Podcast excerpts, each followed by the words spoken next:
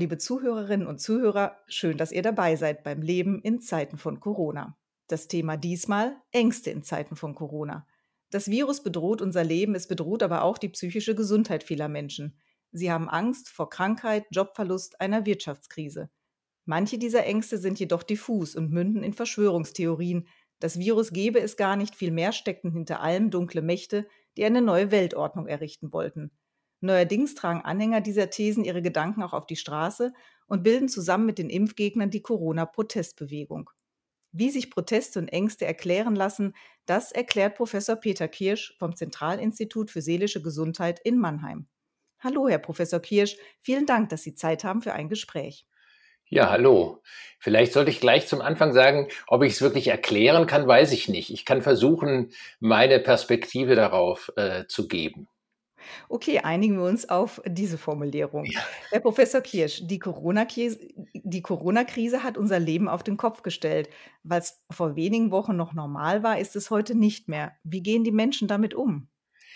Naja, da kann man natürlich nicht sagen, da gibt es eine Art mit umzugehen. So verschieden wie Menschen sind, so verschieden gehen sie natürlich auch mit der Situation um. Äh, manche äh, kommen da ganz äh, äh, relaxed äh, oder gehen ganz relaxed damit um. Andere sind natürlich sehr stark verunsichert und verängstigt. Das hat natürlich auch viel damit zu tun, wie die persönliche Lebenssituation ist. Ähm, wenn man so privilegiert ist wie ich als äh, verbeamteter äh, Professor, dann muss man sich ja keine Sorgen um seine Existenz machen. Äh, das ist natürlich eine ganz andere Situation, wenn Sie Selbstständiger sind und nicht wissen, wie Sie ihren Lebensunterhalt bestreiten sollen. Insofern kann man nicht sagen, wie gehen die Menschen damit um, sondern ich glaube, sie gehen sehr unterschiedlich damit um. Und es hat natürlich auch viel damit zu tun, wie man veranlagt ist. Ist man eher ein ängstlicher Mensch? Ähm, äh, ist man eher ein äh, äh, ähm, leichtfertiger Mensch? Da gibt es sehr viele unterschiedliche ähm, äh, Reaktionen. Unsicherheit ist auf jeden Fall ein Faktor. Die ist ja sehr groß, war groß, ist aber auch nach wie vor noch groß. Wann wird ein Impfstoff gefunden? Wann ist die Pandemie zu Ende? Wird es eine zweite Welle geben?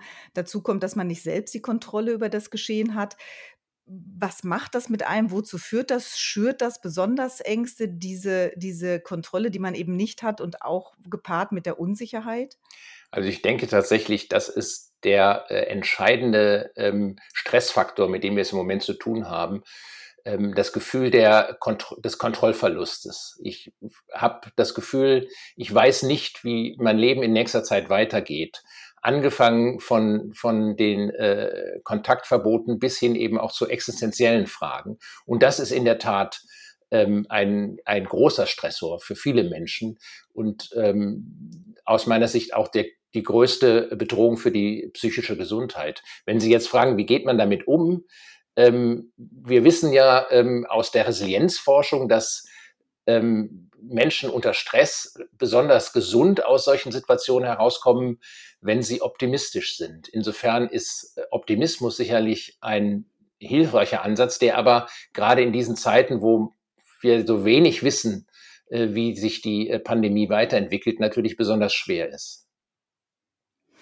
Also wäre aber besonders wichtig, optimistisch zuversichtlich zu bleiben, auch in der Gesellschaft diesen Optimismus und Zuversicht stärker hervorzuheben? Das ist tatsächlich etwas, was mich äh, schon seit einiger Zeit umtreibt. Die ähm, Politik und auch das äh, RKI haben ja so die Strategie verfolgt, ähm, wir warnen ganz ganz entschieden vor dieser Pandemie, um den Menschen klarzumachen, wie dramatisch die Situation ist. Ähm, das äh, hat sicher gerade am Anfang sehr, sehr gut funktioniert, weil die Leute das sehr ernst genommen haben und dementsprechend sich an die Regeln gehalten haben, an die Empfehlungen und dann auch später an die aufgestellten Regeln. Es hat aber auf der anderen Seite natürlich den Nachteil, dass man manche Dinge sehr drastisch darstellt und das äh, ähm, führt natürlich durchaus auch dazu, dass ich äh, sehr pessimistisch in meine Zukunft schaue. Und ich glaube, es wäre wichtig, dass wir da eine, eine Balance finden äh, zwischen klarem äh, Warnen vor den Folgen und, ähm, und äh, den Menschen auch Hoffnung zu machen, äh, dass es eine Zeit danach gibt und dass es äh, durchaus ähm, eine Rückkehr zu einem äh, normalen Leben geben kann. Sie haben gesagt, Sie fürchten um die seelische Gesundheit. Was beobachten Sie denn am Zentralinstitut für seelische Gesundheit? Sind mehr Menschen da? Sind die Menschen, die auch vorher schon bei Ihnen da mit noch größeren Sorgen da? Was beobachten Sie? Beobachten Sie da schon Änderungen oder Entwicklung? Also richtige wissenschaftliche Daten gibt es dazu noch nicht. Ähm, wir haben natürlich auch das Problem, dass es zum Beispiel für also für Menschen, die sie, äh, sich an uns wenden wollen, zum Beispiel in unserer Ambulanz, deutlich schwieriger geworden ist, weil natürlich auch wir äh, in den letzten äh, Wochen unsere, unsere ähm, Angebote äh, äh, runterfahren mussten, äh, also die, unsere Kontaktangebote. Wir haben ja ähm, seit einigen Wochen eine, ähm, eine Hotline äh, eingerichtet, äh, zusammen mit äh, vielen hundert äh, psychologischen und ärztlichen Psychotherapeuten in ganz Baden-Württemberg, ähm, an die sich schon über 2000 äh, Menschen gewandt haben. Ähm, da kann man sagen, ähm, ungefähr die Hälfte der Menschen, die sich an uns gewandt haben, äh, waren Menschen, die bereits eine Vorerkrankung aus dem psychischen Bereich haben.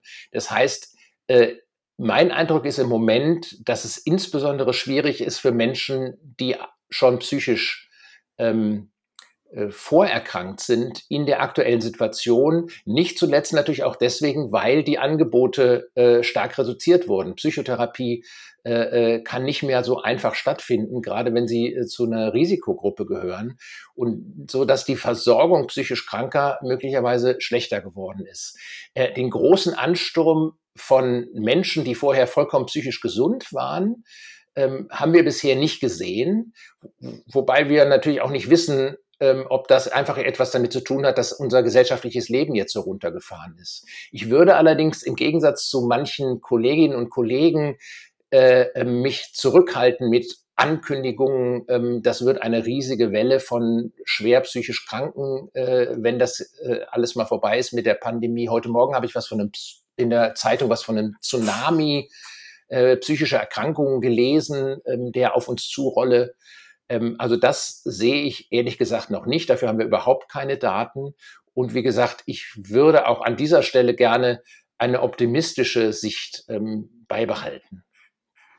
Ich würde noch einmal, ich äh, begrüße das natürlich auch, eine optimistische Sicht, noch einmal kurz ins Negative kippen, nämlich das Thema Verhalten, Verhaltensänderungen, die wir vielleicht vornehmen müssen, solange es zumindest keinen Impfstoff gibt. Und bis es ihn gibt, vergehen noch Monate, womöglich Jahre.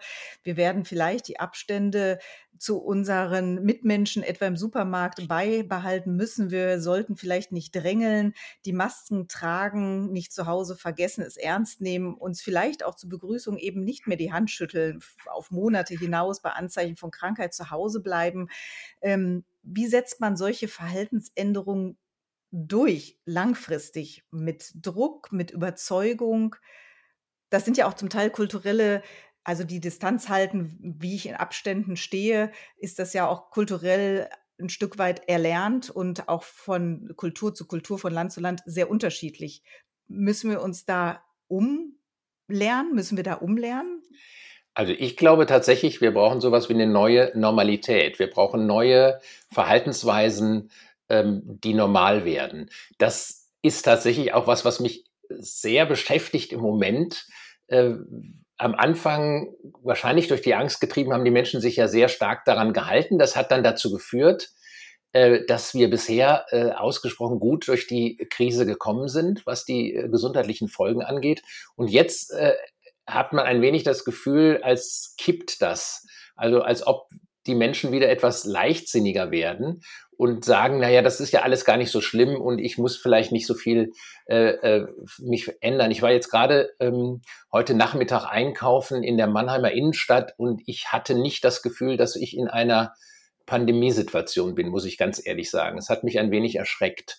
Ähm, trotzdem glaube ich nicht, dass man mit Hilfe von ähm, Zwangsmaßnahmen ähm, das Problem in den Griff bekommt. Denn das sieht man ja auch an der Reaktanz, die viele Demonstranten ähm, äh, zeigen. Und da sind ja zusätzlich zu denen, die Sie, die Sie in der Anmoderation genannt haben, auch einige drunter, die sagen, wir wehren uns gegen diese staatliche Willkür ähm, und das Aussetzen unserer Grundrechte. Ähm, also ich glaube, das ist nicht der richtige Weg. Ich glaube, der richtige Weg ist, dass Menschen noch besser verstehen, äh, warum das jetzt eine neue Normalität werden muss, dass wir Abstand zueinander halten, dass wir weniger Kontakt äh, haben, dass wir möglichst äh, Masken tragen, wenn wir uns in Räumen aufhalten, wo der Abstand nicht möglich ist, äh, dass das einfach etwas ist, was wir für ganz normal halten. Und dann ist es möglicherweise auch weniger ähm, einschränkend, ähm, weil es das Besondere verliert. Aber dafür brauchen wir natürlich sehr viel Überzeugungskraft und die Menschen müssen mitgenommen werden, müssen das verstehen. Und das ist natürlich ein bisschen schwierig, wenn sie das Gefühl haben, ähm, auch jetzt nach den Lockerungen ist es ja nicht hochgegangen mit den Zahlen. Ähm, also eigentlich ist das doch vielleicht alles übertrieben, was uns da die ähm, Politiker und die Virologen erzählt haben. Ähm, aber wenn man, wenn man die Leute nicht mitnimmt, dann wird es sehr, sehr schwierig, äh, diese Verhaltensänderungen über eine lange Zeit aufrechtzuerhalten. Die, die es für übertrieben halten, sind auch diejenigen, die äh, den Verschwörungstheorien, die ja eine gewisse Konjunktur schon jetzt erleben, anhängen. Die glauben, dahinter stecke ein, ein Plan dunkler Mächte, die eine neue Weltordnung errichten wollten. Wie kommt sowas? Neigen Menschen in Krisenzeiten, wie wir sie jetzt haben, oder zumindest jetzt gerade ein Stück weit vielleicht äh, ganz krass erlebt haben im Lockdown, besonders zu Verschwörungstheorien? Und wenn ja, also wenn Krisenzeiten da Konjunktur für Verschwörungstheoretiker sind, warum ist das so? Also ich glaube, das hat was mit dem zu tun, was wir ganz am Anfang besprochen haben, mit diesem Gefühl des, des Kontrollverlustes. Ja, ich verstehe nicht mehr, was passiert. Ich verstehe nicht, wie die Welt funktioniert. Und ähm, dann kommen solche Theorien, die eine in sich geschlossene Erklärung bieten, äh, und, und die werden dadurch attraktiv, weil, weil sie die, diese Dinge, die ich alle nicht verstehe, plötzlich äh, sinnvoll erscheinen lassen. Ähm, dazu kommt sicher, dass man eine gewisse Veranlagung braucht, äh, um an solche Verschwörungstheorien zu glauben. Ähm, äh, Leute, die sich damit beschäftigen, äh, bezeichnen das als Verschwörungsmentalität und das ist sowas ähnliches wie ein Persönlichkeitsmerkmal. Also Menschen neigen dazu, äh, äh die, die, die diese Verschwörungsmentalität äh, äh, besitzen, die neigen dazu, Verschwörungstheorien eher zu glauben, wenn man sie ihnen erzählt. Interessanterweise sogar solche Verschwörungstheorien, die sich äh, gegenseitig widersprechen. Ähm, das ist das eine, aber das andere ist sicher ähm, auch eine, ähm, ein mangelndes Vertrauen in die staatlichen Institutionen. Das ist etwas, wo ich das Gefühl habe, dass jetzt in den letzten Wochen eben auch dadurch, dass die ähm, Informationen oder auch die Verhaltensanweisungen sich immer wieder geändert haben, äh, ähm, natürlich auch äh, bei manchen Menschen das Vertrauen in die, in die staatlichen Institutionen nachgelassen hat und sie äh, sich sozusagen einfache Erklärungen dafür gesucht haben, warum äh, hier ständig andere ähm, Informationen gegeben werden. Ähm, das gehört halt auch zu der, der Komplexität äh, eines solchen äh, einer solchen Krisensituation, dass man nicht äh, von vornherein äh, als Institution, als Staat, als Politiker weiß, wie die Menschen sich verhalten sollen, sondern nach bestem Wissen und Gewissen ähm, sich verhält. Und das führt dazu, dass es dann immer wieder unterschiedliche Informationen gegeben werden. Ähm, das ist halt schon unglücklich. Also gerade das mit den Masken zum Beispiel, von denen am Anfang ja sogar zum Teil gesagt wurde, die zu tragen sei gefährlich ja, und jetzt ist es eine Pflicht, sie zu tragen. Ähm, das unterhöhlt natürlich bei manchen Menschen, die da eine solche Anfälligkeit haben, äh, das Vertrauen in den Staat. Und dann, wenn ich äh, noch was dazu sagen darf, ähm, was ich denke, was auch noch ein sehr wichtiger äh, Faktor ist, ist, ähm, dass äh, ähm, an so eine Verschwörungstheorie äh, zu glauben ja auch Gemeinschaft, äh, Gemeinsamkeit schafft. Und gerade in so einer ähm, Situation, wie wir sie im Moment haben, wo Menschen halt auch sehr stark isoliert sind, ähm, äh, ist es natürlich attraktiv, sich in einer Gruppe von Wissenden, von, von Erkennenden zu befinden und äh, ähm, dadurch eine Identität zu bekommen, eine Gemeinsamkeit zu bekommen, die ein Stück weit, ähm, wenn auch nur in den sozialen ähm, Netzwerken aus der Isolation holt einem Verschwörungstheoretiker mit der Aussage zu begegnen, das sei doch alles Humbug, wird wahrscheinlich schwer sein, zumal die sich ja häufig tatsächlich auf Fakten berufen, nur die Schlussfolgerungen daraus sind eben nicht die korrekten oder es ist auch nur ein Teil dann der Fakten, die dargestellt werden. Wie findet man denn da raus oder wie kann man jemanden, der noch dazu vielleicht eine Verschwörungsmentalität hat, da einen Weg rausweisen? Also ich denke, das hängt davon ab, wie weit sich jemand schon auf diesen Weg begeben hat. Also die wirklichen äh, ähm, Hardcore-Verschwörungstheoretiker äh, da rauszubekommen, ist sehr, sehr schwierig. Ich denke, es ist wichtig, ähm, Menschen, die sozusagen auf der Kippe stehen, ja, die mit Verschwörungstheorien in Kontakt gekommen sind und das für plausibel halten, ähm, nicht lächerlich zu machen, nicht zu entwerten, nicht zu sagen, wie kann man so bescheuert sein, an so einen Unsinn zu glauben, sondern sich damit auseinanderzusetzen und immer wieder zu sagen, ähm, ja, äh, ich verstehe, dass, dass dich das verunsichert, aber vielleicht können wir ja auch eine alternative Erklärung finden, ähm, die äh, äh, eben weniger eine Verschwörungstheorie ist. Also ich glaube, man muss eine Mischung aus Empathie, Wertschätzung und auf Fakten, äh, äh, auf Fakten Vertrauen äh, wählen bei den Menschen, die noch ähm, die noch erreichbar sind, die also sozusagen ähm, noch äh, Suchende oder Zweifelnde sind. Ähm, bei Menschen, die äh, tief verstrickt sind und bei denen ja Fakten schon deswegen nicht mehr nutzen, weil sie sagen, ja, die kommen ja von diesen Systemmedien und die sind alle manipuliert, also die sozusagen alles, was man an Fakten bringt, in ihr äh, äh verschwörungstheoretisches Weltbild integrieren können, glaube ich ehrlich gesagt, dass tatsächlich nur über wichtige Bezugsperson, über eine persönliche Beziehung ähm, äh, jemand erreicht werden kann. Äh, über, über eine Argumentation, über eine Diskussion kann man an dieser Stelle die Menschen nicht mehr erreichen. Wann werden Verschwörungstheorien, so wie jetzt im Fall Corona, für die Allgemeinheit gefährlich? Also wenn ja behauptet wird, das Virus sei ja gar nicht so gefährlich äh, und Menschen dann eben anfangen, nicht mehr sich an die Corona-Regeln, die vielleicht ja doch noch äh, auch im optimistischen Fall sinnvoll sind, ja, würden Sie das fürchten? Sie haben gesagt, es hat Sie etwas erschreckt, der Gang durch die Mannheimer Stadt. Fürchten Sie auch, dass die Verschwörungstheoretiker immer mehr Menschen einsammeln konnten, könnten? Sie haben ja auch gesagt, das erzeugt eine Gemeinschaft, die viele ja auch jetzt so schmerzlich vermissen. Ja, also ich, ich, ich persönlich bin tatsächlich äh, ein Stück weit besorgt über die aktuelle Situation, ähm, weil äh, äh die Verschwörungstheorien, die in, im Zusammenhang mit, äh, mit der ähm, Corona-Pandemie verbreitet werden, natürlich für Menschen äh, gerade auch so diese, ähm, diese Hoffnung darauf, ich muss mich nicht in diesem Maße einschränken, äh, verstärkt.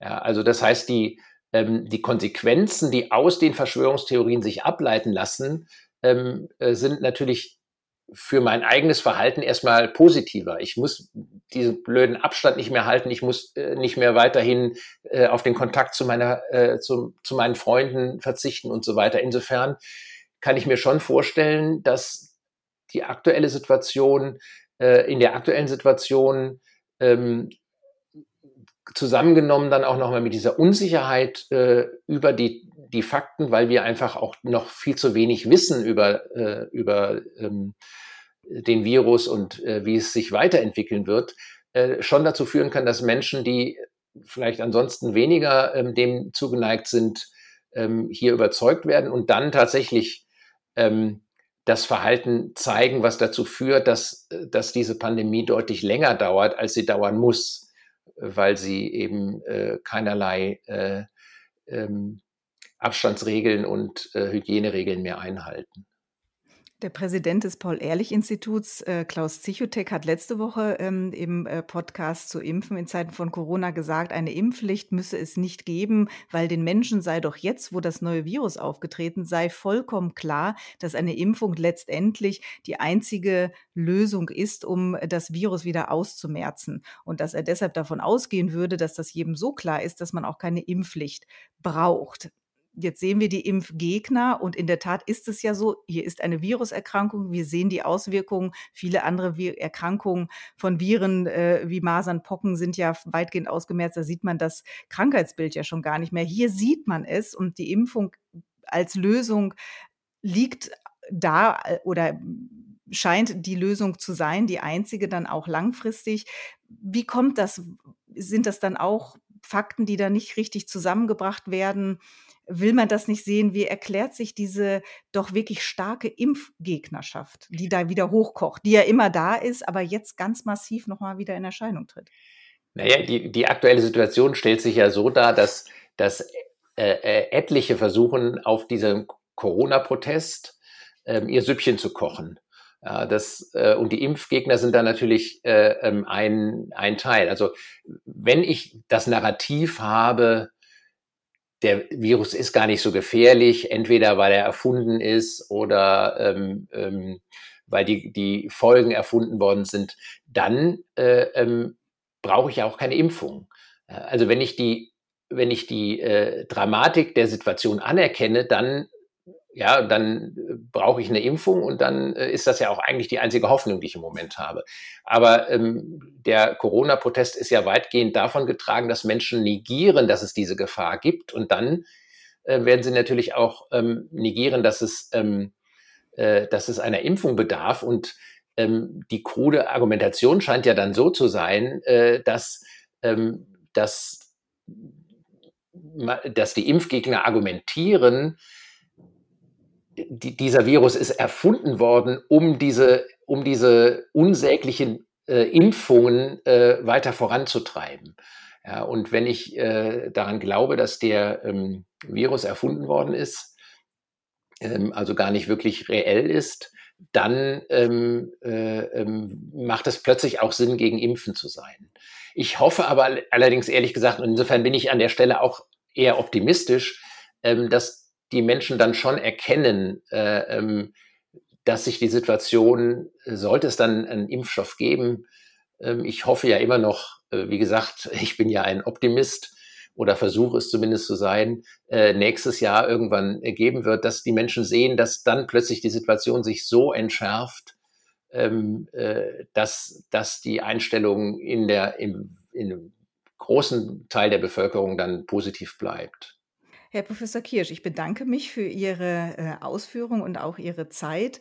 Wir einigen uns auch darauf, dass wir doch zuversichtlich und optimistisch ähm, bleiben und in die Zukunft äh, blicken. Liebe Zuhörerinnen und Zuhörer, vielen Dank fürs Zuhören und bis zum nächsten Mal.